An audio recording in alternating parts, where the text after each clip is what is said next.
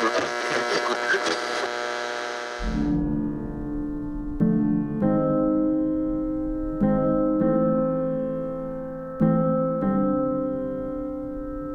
Sinto falta das preocupações da época da escola, quando a discussão era sobre ser certo ou errado tirar o cadastro do casaco de moletom. Nessa época, estar certo ou errado não tinha implicância na vida real. Estar certo ou errado não era sobre ser preso, magoar alguém ou algum dilema ético de fato. Estar certo era somente estar certo. Ou nem isso, na verdade era sobre se sentir certo. Uma lógica doida que fizesse qualquer mínimo sentido para o máximo de colegas possível. Não era sobre decidir largar tudo e viver de outra forma, abandonar princípios, escolher entre estar certo ou confortável. As discussões eram vazias de significado, por isso eram tão fascinantes, interessantes. A espontaneidade do momento sem a preocupação de fazer sentido lógico.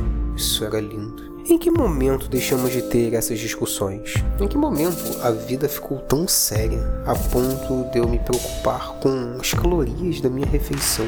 Quando foi que eu comecei a prestar atenção nas letras das músicas? Em que momento eu passei a buscar significado na arte? Antes era tudo mais simples. Filmes do Adam Sandler eram os únicos possíveis. Agora, o humor precisa ser sarcástico.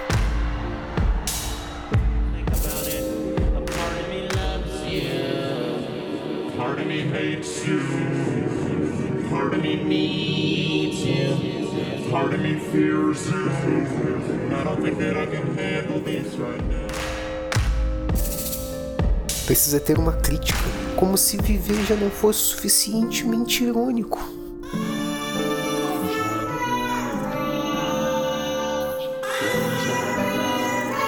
E eu não estou dizendo que não deveria haver críticas e ironia nos produtos de é necessário. Eu estou dizendo que era muito mais fácil quando eu era incapaz de percebê-los indiretamente. Talvez eu esteja dizendo que para mim a ignorância é uma benção, pelo menos até certo ponto.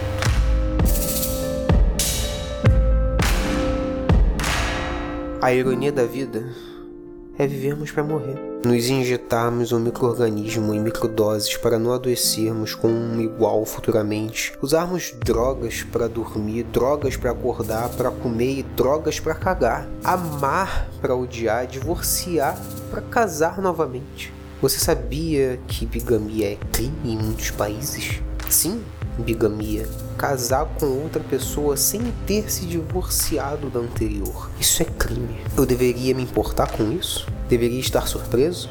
Quem quer casar ultimamente? Quem quer deixar o casamento? Quem quer manter, mesmo quando não está dando certo, apenas por aparência? Quem quer manter e fazer dar certo, por mais que você sabe, está machucando outra pessoa.